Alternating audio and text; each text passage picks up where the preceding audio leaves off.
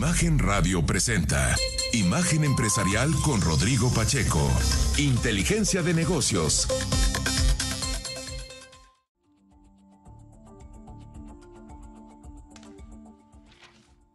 Yo soy Juan Carlos de la C. Me da mucho gusto darle la bienvenida a Imagen Empresarial en este viernes 28 de julio. Yo le invito a que nos acompañe e inicie su día con la mejor información sobre el cambiante mundo de los negocios, la economía y las finanzas. Yo estoy en lugar de Rodrigo Pacheco, titular de este espacio, quien está comenzando unas merecidísimas vacaciones.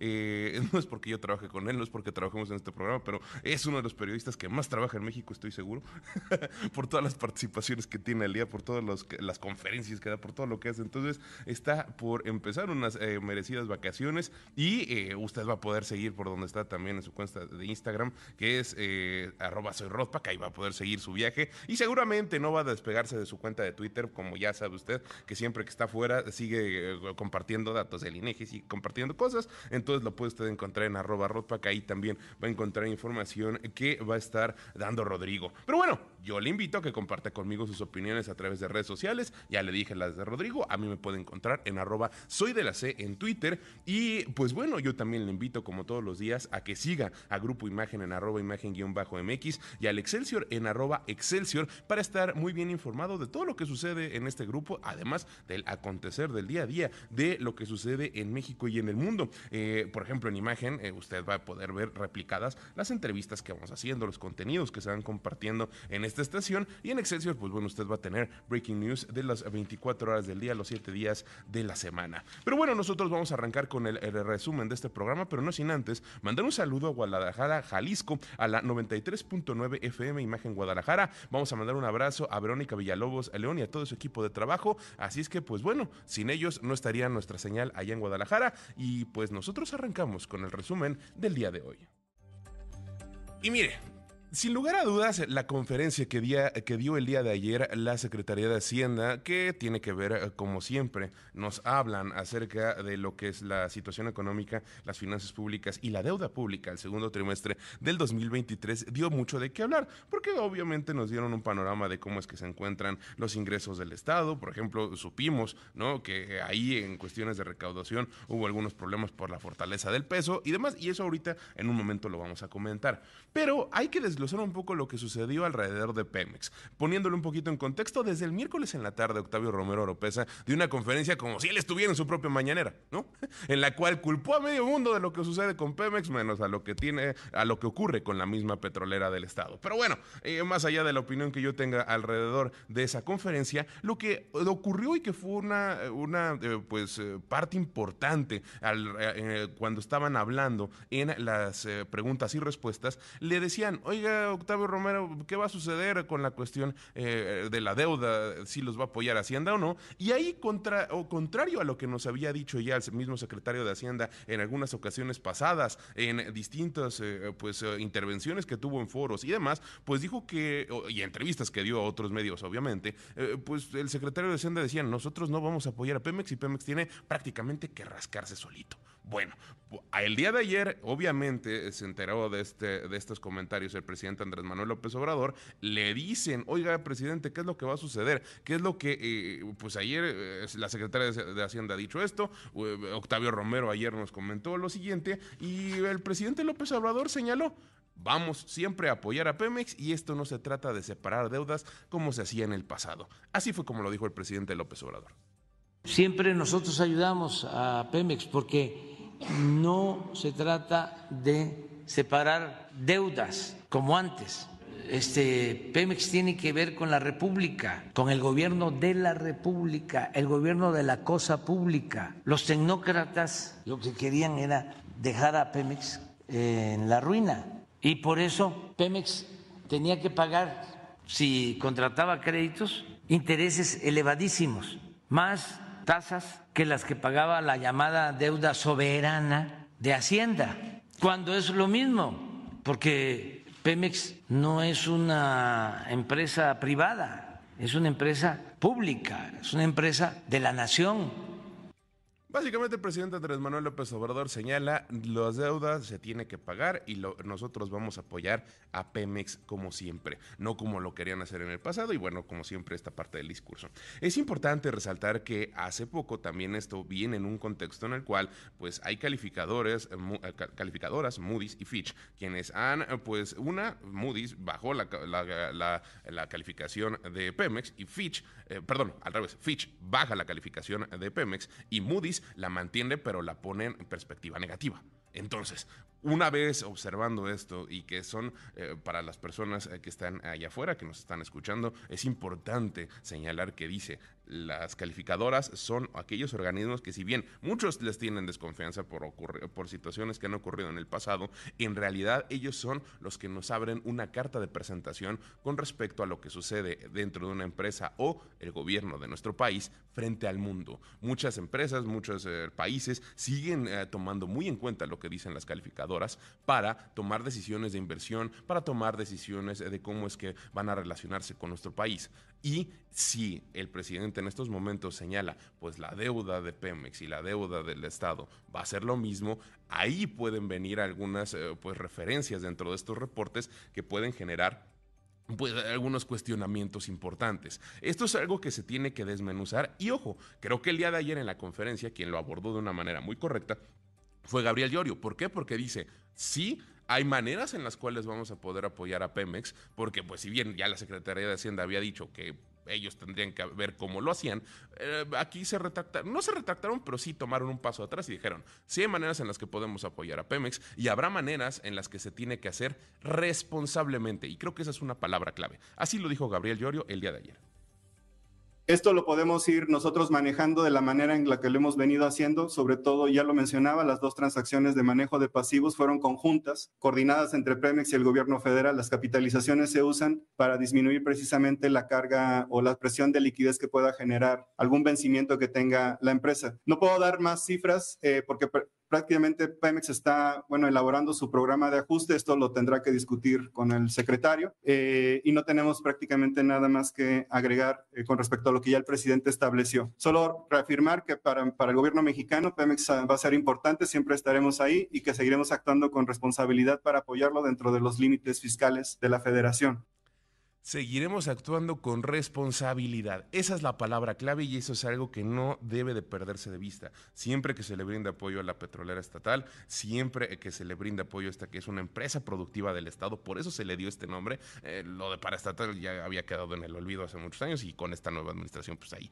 ha resurgido, pero realmente es una empresa productiva del Estado porque es una empresa que forma parte del Estado y que se tiene que convertir en algo productivo. Y entonces apoyarlo de manera responsable es la clave que tiene que hacer el gobierno de nuestro país. Y si se van a hacer estos señalamientos y van a, hacerse estos comentarios alrededor de que, pues sí, la deuda eh, que tiene Pemex y al final del día, eh, cuando ve uno la hoja de balance, sí forma parte de la deuda que tiene que pagar nuestro país, pues bueno, hay que hacer también las separaciones de quién tiene la responsabilidad de hacer qué. Y la manera en la que abordó Gabriel Llorio esto de decir, vamos a apoyarlos, no significa que el gobierno tenga que tomar toda la responsabilidad alrededor de esto. Y es esto, eh, es parte importante del discurso, es poner los puntos correctos sobre las is. Pero bueno, dentro de toda esta conferencia de prensa, el mismo Gabriel Llorio comentó que la economía de nuestro país ha tenido un buen desempeño y no hubo modificaciones al respecto de la proyección de crecimiento. Sin embargo, sí reiteró que han habido, eh, pues en organismos internacionales y quienes hacen análisis sobre el PIB de, México,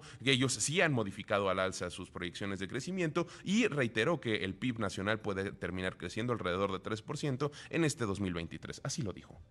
Primero, desde el febrero del 2023, los resultados económicos han mostrado que la economía mexicana continúa sólida y creciendo, lo cual ha obligado a los analistas a corregir sus proyecciones. En particular, los analistas privados han realizado ya a la alza sus expectativas de crecimiento económico para este año. En el bimestre de abril y mayo, la economía mexicana continuó creciendo y de esta manera, con la última información económica publicada y que hemos recolectado de datos de alta frecuencia, nos indica que los resultados del Producto Interno Bruto para el 2023, es decir, el crecimiento de este año estará en línea con un crecimiento de 3% anual presentado en el paquete económico 2023 desde el año, desde el año pasado. Pues bueno, escuchamos a Gabriel Llorio, subsecretario de Hacienda, y eh, ya en un ratito más eh, tendremos oportunidad de comentar más la información alrededor de esta conferencia de prensa. Nosotros vamos a un corte y regresamos con más aquí en Imagen Empresarial. No se despegue. El jueves, el tipo de cambio perdió terreno frente al dólar, pero mantuvo su mejor nivel desde diciembre del 2015. En las ventanillas de los bancos, el dólar se vendió en 17.18 pesos, 5 centavos más que el miércoles. Por su parte, el dólar interbancario cotizó en 16.88 pesos, un retroceso de 0.29% para la moneda nacional. Ya estamos de regreso con más aquí en Imagen Empresarial y como saben, la mayoría de los viernes procuramos en este programa entrevistar pymes y emprendedores, gente que ha estado pues en nuestro país enfrentándose a las situaciones que todos los emprendedores que se, eh, que se enfrentan y eh, pues queremos eh, contar sus historias. Y nos pueden pues mandar un correo a emprendedoresrodpack.gmail.com ahí un servidor y Rodrigo nos encargamos de leer y de buscar las historias le, aseguro que leemos todas y a veces no nos da tiempo de, leerlas. Algunas veces se nos ha traspapelado alguna que otra historia, como la que sucede con el día de hoy. Miguel Ángel Niño, él fue una de las personas que nos escribía al principio de estos, de estos correos y de, este, de que abrimos este correo para iniciar con esta dinámica de los viernes. Y pues eh, afortunadamente nos mandó un segundo correo y aquí está, él es cofundador de una empresa que se llama Smart y vamos a platicar con él. Miguel Ángel, muy buenos días, gracias por despertarte con nosotros. Juan Carlos, gracias a ti muy buenos días, buenos días a, tu audiencia. Pues, Miguel Ángel, cuéntanos, ¿de qué se trata SmartZone? Mira, SmartZone es una plataforma tecnológica que ayuda a los instaladores de paneles solares a mejorar la calidad en sus servicios postventa. Sucede que cuando los instaladores van instalando paneles solares, sistemas, sistemas, sistemas, se van acumulando, se vuelve totalmente o virtualmente imposible estar dando seguimiento a cada uno de ellos. O contratas muchísimas personas para que estén vigilando los sistemas de tus clientes y darles un muy buen servicio postventa o te pierdes en, una inmensidad de datos. Entonces, yo con, como instalador con 12 años de experiencia tenía ese problema y de repente tuve la idea, que si quieres te platico cómo se me ocurrió, pero dije, oye, son todos esos datos que se pueden procesar de una forma relativamente sencilla y poner a una computadora que lo haga por nosotros para dar ese extra en en el servicio postventa del cliente. Y de eso se trata Smartson, de dar un mejor servicio de venta a los clientes que instalan paneles solares y mantener sus sistemas funcionando en el mejor desempeño posible. Y Cuéntame, justo, ¿cómo fue que se te ocurre? Porque dices, tuviste 12 años de experiencia en este negocio, en esta industria, y eso fue lo que te llevó a elaborar una solución para tus propios problemas que, que viste que podía utilizarse a lo largo de la industria. Entonces, cuéntanos, ¿qué es lo que sucedió? Claro, mira, eh, mi mentor tecnológico, que se volvió mi mentor tecnológico, me hizo un comentario que me hizo muchísimo ruido. Eh, durante la pandemia, resultó que las empresas farmacéuticas comenzaron el desarrollo de todas las vacunas sin tener el virus. Simplemente les mandaban los códigos genéticos en digital y a partir de ello empezaban a hacer el diseño de sus fórmulas. Y entonces dije, ok, wow, eso es herramientas que puedo utilizar yo mismo de alguna manera, si es que aprendo a programar y hacerlo, porque tenía el conocimiento de qué es lo que había que hacer, pero no sabía exactamente cómo automatizarlo. Entonces dije, a lo mejor puedo aprender a programar, aprendí a programar y lo puse eh, todo ese conocimiento en un algoritmo para que se procese de forma automática siempre. Entonces fue un clic que me surgió cuando, eh, cuando, cuando aterrizas de que las computadoras ah, fuera de, estar en redes sociales, fuera de, de, estarte distrayendo con mil cosas o estar jugando en ellas, eh, puedes realmente ponerlas a tu servicio con cosas que eh, tengan bastante, que te generen bastante valor, ¿no? Miguel, me gustaría hacer una pequeña acotación porque eh, la gente que te escucha obviamente piensa que eres una persona muy joven y te ves joven, pero quisiera preguntarte, ¿qué edad tienes? Tengo, el próximo mes cumplo 39 años. Mira, tienes 39 años y quiero hacer la acotación, justo los que estamos en los 30 estamos en la flor de la juventud, pero la realidad es que muchas veces existe allá afuera una barrera de entrada y se piensa que la programación y que todo este tipo de tecnologías que son distintas, pues los chavos, los niños son las que los pueden aprender. Y tú, como una persona que ya estabas en tus 30, te pudiste sentar y decidir, y de, tomaste la decisión de adquirir esta nueva habilidad que es la programación. Rompiste esta barrera que muchas veces veces nosotros mismos nos ponemos porque decimos, justo, son para los jóvenes, los que traen el chip. Muchas veces escuchamos esos comentarios que son barreras que nosotros mismos nos ponemos para poder adquirir nuevas habilidades. ¿Y cómo fue que te diste cuenta de que podías sentarte y decir, ok, voy a aprender una nueva habilidad que me va a ayudar en un futuro? Claro, eh, pues mira, es un proceso que va paso a paso, eh, que requiere esfuerzo, porque eh, ciertamente hay un pequeño tema que hay que entender cómo es que la computadora va procesando cada uno de los datos, ¿no? Cómo piensa la computadora. Y una vez que lo logras entender, ya a partir de ahí empiezas a ir cada vez mejorando, mejorando y vas entendiendo cada vez más y sí, al principio te pierdes, te pierdes entre tanta información. Si googleas quiero aprender, te van a salir mil opciones, pero la recomendación es ir poco a poco, eh, buscar un, eh, eh, un curso muy básico que te vaya llevando paso a paso y, simplemente es esforzarse y persistir sobre, sobre algo, porque creo yo que después de esta experiencia, que las nuevas generaciones tienen que tener una especialidad en finanzas, en energía, en lo que fuese, pero que además también tienen que tener una base de programación para los nuevos trabajos que vienen. Entonces, este, creo que eh, es, es algo fundamental y, como a, mi edad, como dices, no, no, me siento tan viejo, pero, pero es simplemente esforzarse y persistir sobre, sobre una meta que quieres alcanzar. Completamente de acuerdo. Ahora cuéntanos, ¿cuántas personas hay en SmartZone y cómo fue que implementaste eh, la empresa? Bueno, porque ya tenías la solución, ahora fue llevarlo a que se convierta en un negocio. ¿Cómo fue que diste ese salto? Claro, eh, mira, eh, empecé haciendo la programación como tal, ver, eh, llegar a tener un producto mínimo viable y una vez que ya lo tuve, empezamos a crecer el equipo. Ahorita somos cuatro personas, o sea, empecé yo solo, ahorita somos cuatro personas. Acabamos de lanzar la herramienta en abril pasado en una expo solar que hubo aquí en Guadalajara. Este, la aceptación fue gigantesca, nos fue muy bien. A los instaladores dijeron, wow, sí es cierto, es algo que necesitábamos realmente. Y este, en septiembre lanzamos en Estados Unidos la aplicación porque también validamos que los problemas que tenemos aquí en México también son muy similares en Estados Unidos. Y entonces encontraste eh, escalabilidad en este negocio, en esta, en esta idea que tuviste. Y eh, quiero preguntarte, ¿ha sido complicada la barrera de entrada para instalar tu empresa y aparte proyectarle proyectarla que se convierta en algo ya internacional? Eh, sí, sí es complicado porque al ser nuevo no te conocen, entonces tienes que empezar de cero a ir platicando, a ir demostrando que vean la herramienta, que la empiecen a usar, que vean los beneficios y es entonces cuando dicen, wow, si me gusta, lo empiezo a usar y ahorita la verdad es que eh, tenemos clientes muy importantes que hacen, este, que llevan sus monitoreos con nosotros para cadenas en México importantes de eh, supermercados, de tiendas de conveniencia, de departamentales.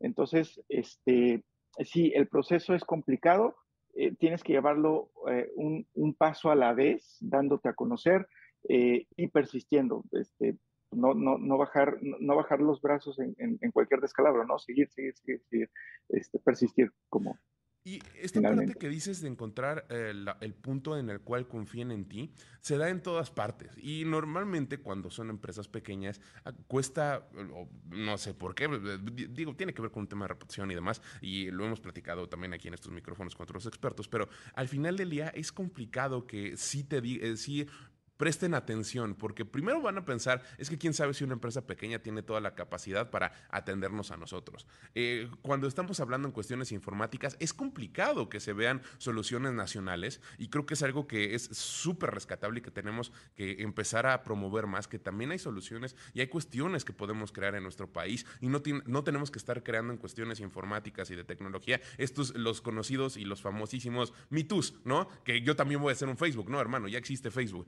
Entonces podemos hacer cuestiones tecnológicas desde otro punto que pueden ayudar a las industrias que existen y resolver problemas que nos encontramos en México. Y creo que esa es una de las partes más importantes y que hay que resaltar de lo que tú hiciste. Entonces, ¿cómo, cómo fue este proceso? Porque dices bien, eh, que confíen en nosotros fue complicado. ¿Cómo fue que te empezaste a ganar esta confianza?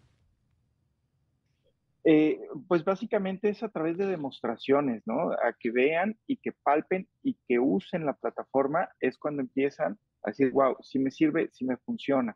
Este, es muy curioso que lo menciones, Juan Carlos, porque aquí en México hay una increíble cantidad de talento de programadores. Muchísimas empresas americanas subcontratan o contratan directamente a programadores aquí en México. Entonces, no, tienes una idea de la cantidad de talento que hay que pueden, este, desde chavos a mediana edad, generar una idea y con esa idea irla trabajando, irla trabajando no es fácil, lleva su proceso. Miguel, me gustaría detenerte un momento porque nos va a ganar el corte y quisiera que, nos, que, siguiéramos extendiendo esta idea acerca de cómo está el mercado allá afuera, cómo están las soluciones y cómo está lo de los programadores, entonces, desde tu experiencia obviamente también. Entonces, te pido que te mantengas en el corte y regresamos en un momento contigo, ¿sí? Vamos un corte y regresamos con más aquí en Imagen Empresarial. La Securities and Exchange Commission dio a conocer un nuevo paquete de normas que obliga a las empresas registradas en su sistema a revelar los incidentes importantes de ciberseguridad que experimenten y a divulgar anualmente información sustancial sobre gestión de riesgos de ciberseguridad, estrategia y gobernanza. El presidente del regulador, Gary Gensler, señaló que tanto las compañías como los inversionistas se beneficiarán si esta información se divulga de forma más coherente, comparable y útil para la toma de decisiones. Esta nueva normativa exigirá a las empresas revelar una violación cibernética en un plazo de cuatro días, después de determinar que es lo suficientemente grave como para ser material para los investigadores. Además, permitirá retrasos si el Departamento de Justicia los considera necesarios para proteger la seguridad nacional o las investigaciones policiales. Por otra parte, las empresas también tendrán que describir periódicamente sus esfuerzos para identificar y gestionar las amenazas en la web. Resalta que el tercer punto de las nuevas reglas de la SEC, que fue aceptado de manera unánime por sus miembros, propone exigir a un mayor número de sitios de inversión por Internet que se registren, eliminando así una exención que algunas entidades habían utilizado para evitarlo.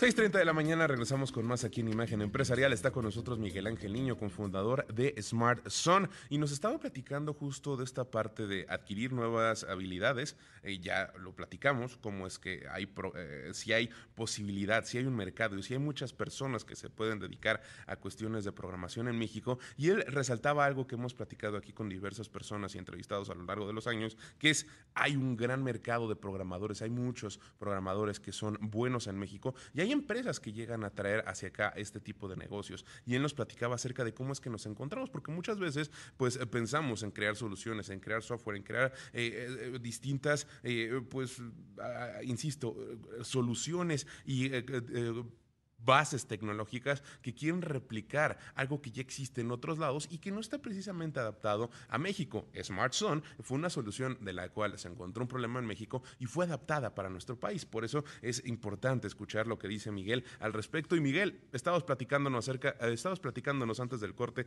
acerca de los programadores en México. Claro, claro, Juan Carlos. Y fíjate que eh, en ese sentido me gustaría mencionarte que eh, sí, todo el mundo eh, busca tal vez resolver algún problema y la realidad es de que tenemos muchos problemas o muchas oportunidades para mejorar con el uso de tecnología a nuestro alrededor. Solamente que muchas veces estamos encajonados en una cierta ceguera de taller y a mí, en mi, en mi experiencia, fue que en la pandemia, tuve esa pausa como para decir, ah, aquí tengo una oportunidad. Y de las primeras cosas que, que hay que hacer, pues es ah, colisionar tu idea con más personas, platicárselas a quien más quieras, a, a, cuantas más personas quieras, mejor dicho, para ver si tu idea le hace sentido a las demás personas y a partir de ahí lo empiezas a hacer. En México hay mucho talento y, y no, me, no me extrañaría que más adelante surja surjan grandes soluciones eh, eh, eh, en, el mercado.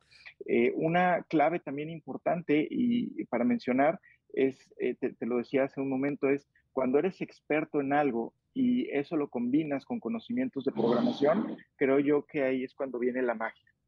Y creo que es muy importante esta parte de la experiencia. Ya nos comentabas 12 años en, en, este sector. Pero ahora cuéntanos, ¿cómo fue entonces aplicarlo para ya los paneles solares? Porque te diste cuenta, bueno, tengo la experiencia, ahora ya sé programar. ¿Cómo fue aplicarlo para que realmente se convirtiera en una solución que diera y arrojara los datos que, son precisos, ¿no? Porque obviamente hay un proceso en el desarrollo de esta idea. Claro, mira, este fue un proceso de un año más o menos en el que se va aprendiendo a trabajar con los datos y, este, y, los vas llevando, vas entendiendo dónde están los errores, qué sí te funciona, qué no, qué pruebas, qué no, qué mejoras, hasta que llegas en un punto en donde ya tienes una solución mínima viable, como te decía, donde ya funciona y donde ya te resuelve problemas cuando tienes ciencia de datos, tú tienes datos en crudo que cuando los ordenas, los conviertes en información. La información cuando la, la analizas y la entiendes, la conviertes en conocimiento y entonces ese conocimiento es lo que te sirve para tomar decisiones. Entonces, tienes que partir de qué conocimiento necesito de extraer de estos datos y si los datos realmente te pueden entregar todo ese conocimiento. Eso es lo que hace Smartphone, llevar todo ese proceso de datos, información, hasta tener un conocimiento que se entrega ya al, al usuario para que tome sus decisiones. Y ¿Cómo has visto este cambio en la toma de decisiones? ¿Cuáles han sido los resultados que te han comentado de los clientes que tienen con tu solución? ¿Cómo ha, sido la experiencia que ellos han tenido? Digo, supongo que es buena porque has empezado ya a, tener distintos clientes, nos comentaste de esta prueba, pero ¿cómo fue que ellos se dieron cuenta de que había información que estaban, pues no quiero decir desperdiciando, porque pues al final del día no lo tenían, pero que sí justo estaban sin tener para tomar la decisión correcta alrededor de su negocio? Claro, mira, en mi caso particular, como estamos en un nicho muy específico y como yo viví en ese nicho durante 12 años, pues lo, lo tienes muy claro, ¿no? Que, que, tienes ahí el problema y lo tienes latente, no sabes cómo solucionarlo, lo tienes ahí, lo tienes ahí, o contratas mucha gente para que manualmente estén procesando esos datos y lo que sucedía era cuando en la expo, cuando lanzamos la aplicación, que lo veían de primera mano lo que hacía, cómo entregaba ese conocimiento que te decía, pues ponían su cara de wow. Entonces, eh, la aceptación de los clientes fue, fue muy buena en el sentido de que dicen, wow, es algo que sí, que ya quiero, y este, pues lleva un procesito, ¿no? De, de, de llevar a, a, ligar los datos que ya tienen para que la plataforma y la tecnología vaya procesando eh, eh, o vaya haciendo su magia para entregar esos, eh, esos datos. Ahora, ¿cómo ha sido la experiencia de llegar a Estados Unidos? ¿Fue en esta misma expo donde llegó alguien de alguna empresa de Estados Unidos y te dijo, oye, es que también podemos tener para acá tu solución, también nos puede servir? ¿O cómo fue que se enteraron en, en, otro país al, al, respecto de tu solución?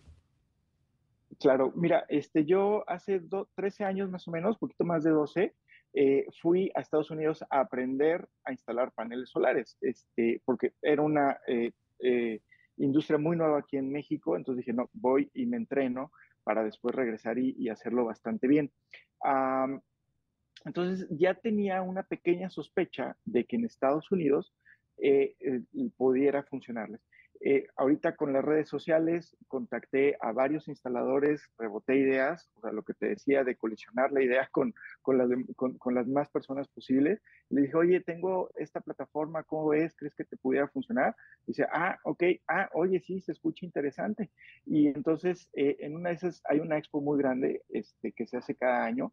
Eh, de la industria solar y dije, bueno, les voy a mandar un correo a ver si me aceptan como, como una startup en su programa de startup y ¡pum! Me contestaron, me dijeron, sí, te aceptamos, está interesante tu producto y pues entonces córrele, vamos a lanzar también en Estados Unidos en septiembre. Y me agrada mucho que cuentes esto porque también yo he notado y he platicado con muchas personas, sobre todo en México, existe a veces un, sentimiento un poco, eh, no quiero llamarlo de derrota, pero sí de escepticismo, de, ah, ¿por qué voy a hacer esto? ¿Por qué tengo que tomar esta, esta decisión si no va a suceder lo que yo espero? Y al contrario, creo que tú diste saltos importantes basados, eh, pues no quiero decir que tuvieras ya una seguridad de que, de, que te iban a aceptar, pero por ejemplo, dijiste, voy a ver si me aceptan en, este, en esta exposición, voy a ver si, me, si los contactos que he generado o si personas personas que no conozco, pero que sé que están en el medio, pueden eh, eh, pues estar conmigo y, ayudarme a fomentar esta idea y, convertir en, una empresa y en una realidad que llegue a los Estados Unidos. Entonces,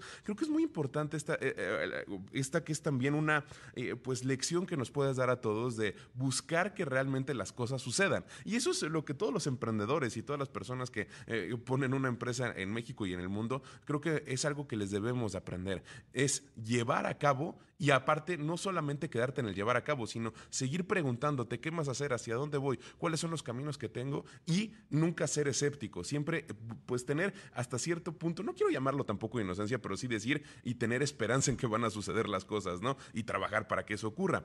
Rápidamente, cuéntanos, ¿cómo ves el 2023 para Smart eh, pues increíble, yo creo que este, vamos a terminar en un cierre este, muy fuerte aquí en México y tal vez un arranque también prometedor en Estados Unidos. Estados Unidos, pues, obviamente, ah, es un mercado mucho más grande, es alrededor de cinco veces más grande eh, eh, la cantidad de instalaciones que hay aquí en México. Este, pero para darte una, un dato general, se espera que para 2025 haya 15 millones de instalaciones de paneles solares alrededor del mundo. Y son eh, eh, datos que se van a estar arrojando a las eh, redes y a las utilities eléctricas este, que se van a tener que manejar. Entonces, creo que es, vemos un futuro este, pues, brillante a lo lejos.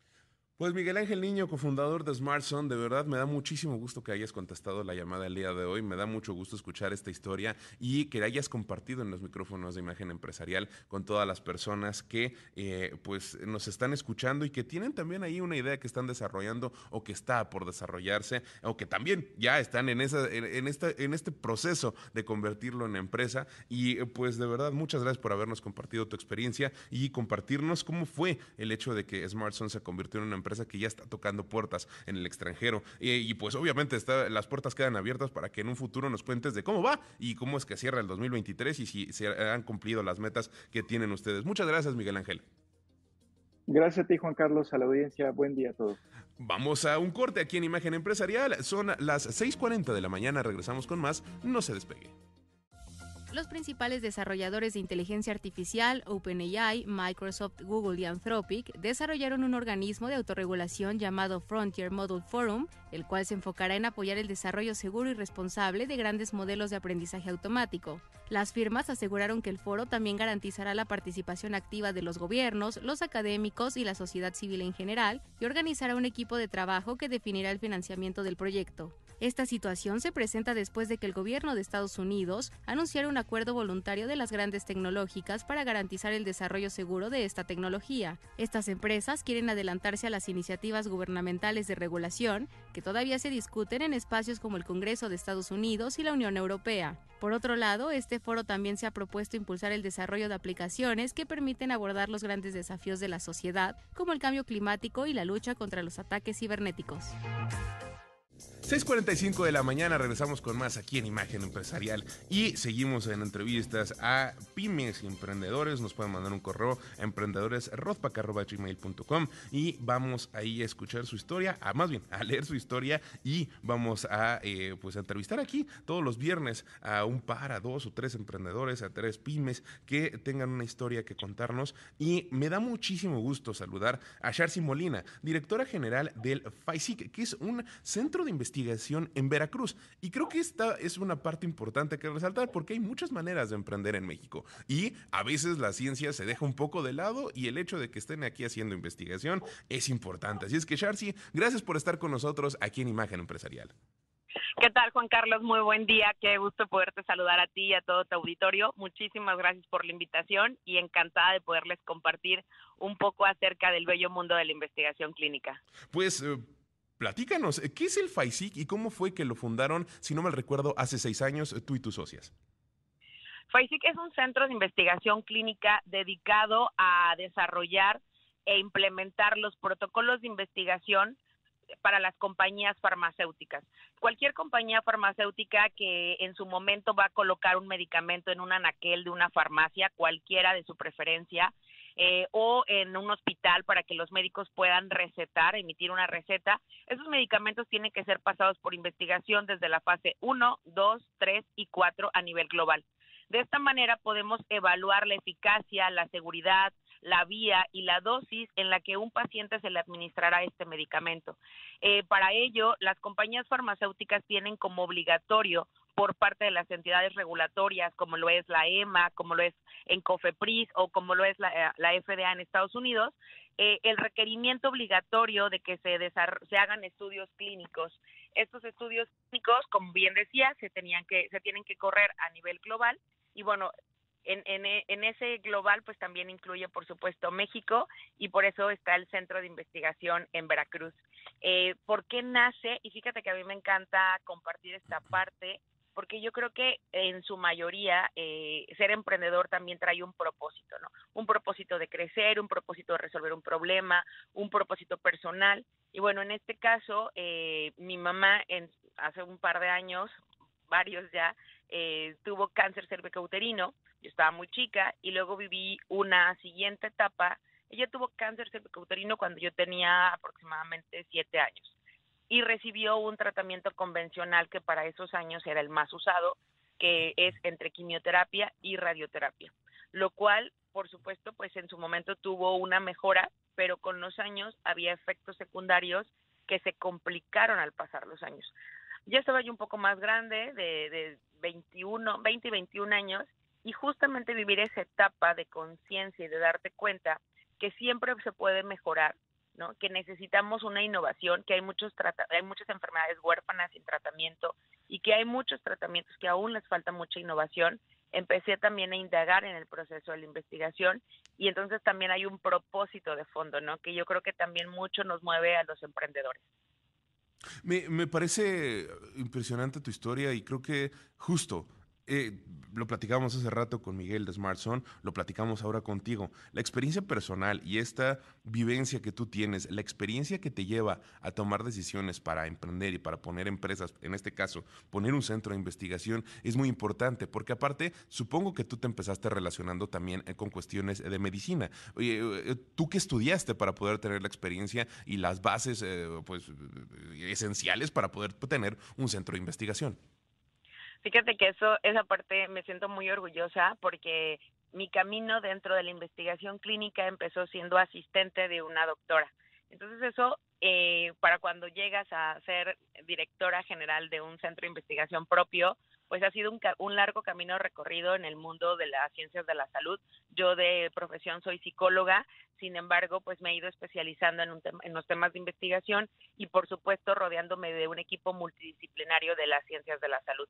Eh, tenemos alrededor de 16 especialistas, investigadores principales y estamos hablando de tres oncólogos, neurocirujanos, eh, médicos internistas, infectólogos, que pues justamente eh, fue un un acierto en medio de la pandemia porque tuvimos la posibilidad a través del Centro de Investigación FAICIC de poder estudiar las vacunas que no solamente se aplicaron en México, sino también se aplicaron alrededor del mundo. Las pudimos testear nosotros y ser de los primeros centros de investigación a nivel nacional quienes pudieron ya eh, emitir y estar eh, vacunando a las personas a través de una fase 3 de investigación clínica de vacunas para COVID y estudiamos alrededor de 10 medicamentos para tratar el COVID en diferentes fases. Cuando eh, los pacientes estaban en una fase de hospitalización a alto flujo, eh, que esto es en terapia intensiva, los pacientes que tenían COVID pero en casa, que le llamamos de manera ambulatoria. Entonces, este parteaguas que hace el centro de investigación en el desarrollo de, eh, de todos los medicamentos que se que se crearon para COVID, pues también fue un acierto en medio de la pandemia y nos llevó a pasos agigantados a crecer. ¿Y cómo fue que, eh, y, creo que es parte importante de entender el negocio, entender esta parte de lo que nos cuentas, nosotros sabemos que las farmacéuticas internacionales destinan grandes partes de recursos trimestrales y anualmente eh, al RD, a, buscar cómo, es la investigación y el desarrollo de sus productos.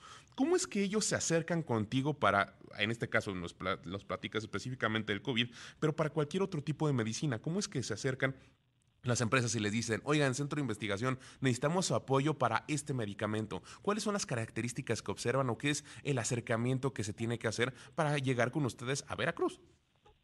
Sí, eh, bueno, para contestar un poquito la pregunta, aproximadamente se están invirtiendo ahorita dos, 250 millones de dólares anuales en el tema de la investigación clínica. En cinco años se pretende que se duplique esta, esta cifra en el tema de investigación, derivado a que cada día pues hay una gran demanda de innovación precisamente porque lo que se busca es tener tratamientos mucho más dirigidos para los pacientes. Antes, si bien se daba, decía, tengo un diagnóstico de cáncer de mama, había una o dos opciones terapéuticas, ¿no? Y en su mayoría era la quimioterapia. Y estas quimioterapias van dirigidas al cuerpo, ¿no? Al tumor, pero también a todo el cuerpo. Y hoy en día las inmunoterapias, que son terapias para, para tumores, van justamente dirigidas únicamente a la masa tumoral, ya sin dañar a todo el cuerpo. Entonces, eso está requiriendo que cada día haya más investigaciones más dirigidas. ¿Cómo se llega con, con FAISIC? ¿Cómo las compañías farmacéuticas? Ellos ya tienen una base de datos donde nosotros eh, en su momento nos registramos como centro de investigación certificado por, por COFEPRIS y cada vez que ellos, aunque yo tenga ya un cliente fijo, sin mencionar marcas, eh, pero pues compañías que ustedes conocen hoy en día, ¿no? Que son muy, de, donde se consumen los medicamentos, a lo mejor hoy en México, eh, requieren el estudio de un fármaco, en automático hacen un contacto directamente conmigo, eh, obviamente a través de, de, la, de los contactos del centro de investigación, y hacen una evaluación tanto de equipo, tanto de el personal, de las instalaciones, infraestructura, y sobre todo algo que en lo cual competimos mucho como México es la gran población, el mosaico poblacional que nosotros tenemos de gen, de raza, de etnia, y bueno, la verdad es que algo triste que, que se tiene que decir y, que bueno, no es como el dato que quisiera dar, pero también nosotros tenemos un gran desabasto en un, en un sistema de salud que nuestros pacientes requieren también mucho de este servicio de investigación clínica. Eh, es importante también mencionar que la investigación clínica se da para todas las especialidades, estamos hablando pediatría, ginecología, neurología, cardiología, etcétera, etcétera, con los años se ha ido, tiene un mayor auge en el tema de oncología y gastroenterología, es como lo que más se está desarrollando ahorita en investigación clínica. Para los pacientes no tiene ningún costo eh, eh, recibir una, una terapia innovadora.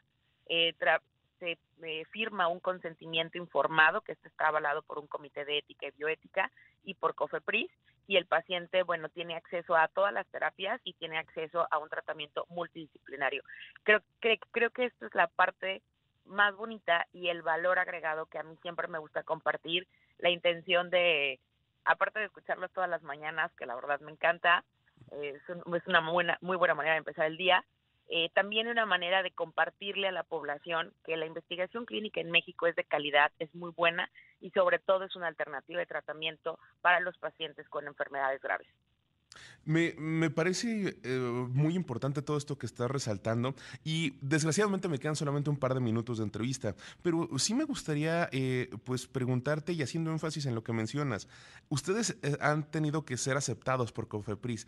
¿Ha sido complicado ser un centro que tiene apenas unos cuantos años de haberse creado y en pues lograr toda la aceptación y todas las cuestiones legales para poder estar operando? Fue complejo y además instalarte en Veracruz, digo, no sé si hay una diferencia en, instalarse en Veracruz o en la Ciudad de México o en Sonora, no lo sé. Eh, ah, ¿Fue complejo encontrar un lugar específico donde instalarlo?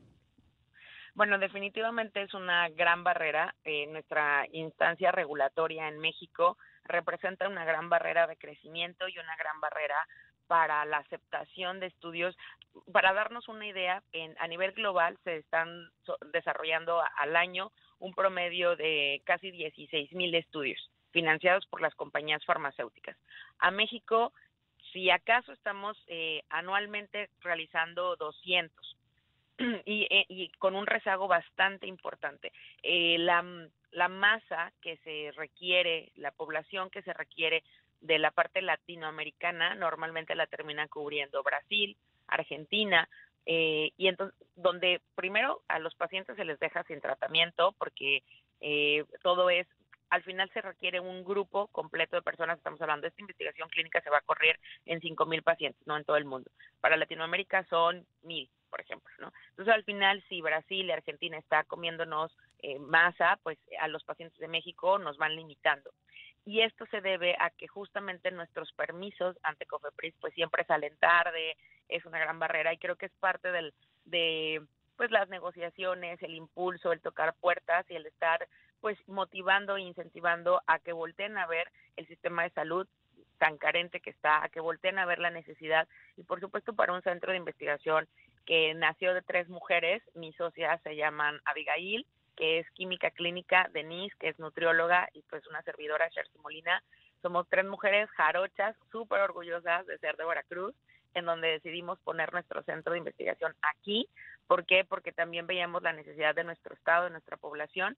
No fue fácil, ha sido todo un reto cada vez que tenemos que someter una aprobación, pero bueno, la verdad es que estamos en pie de lucha con cada protocolo clínico. Pues Sharcy Molina, directora general del FAISIC, fue, fue pues fascinante escuchar tu historia como emprendedora. Gracias por compartirla aquí en los micrófonos de Imagen Empresarial. Gracias a ti, Juan Carlos. Excelente día a todos. 6.57 de la mañana, yo soy Juan Carlos de la SEA, nombre de Rodrigo Pacheco. Le doy las gracias por habernos acompañado y lo invito a que se mantenga aquí en la primera emisión de Imagen Informativa con Aurora Cepeda para estar muy bien informado con todo lo que necesita para el día. Hasta la próxima. Imagen Radio presentó Imagen Empresarial con Rodrigo Pacheco. Inteligencia de negocios.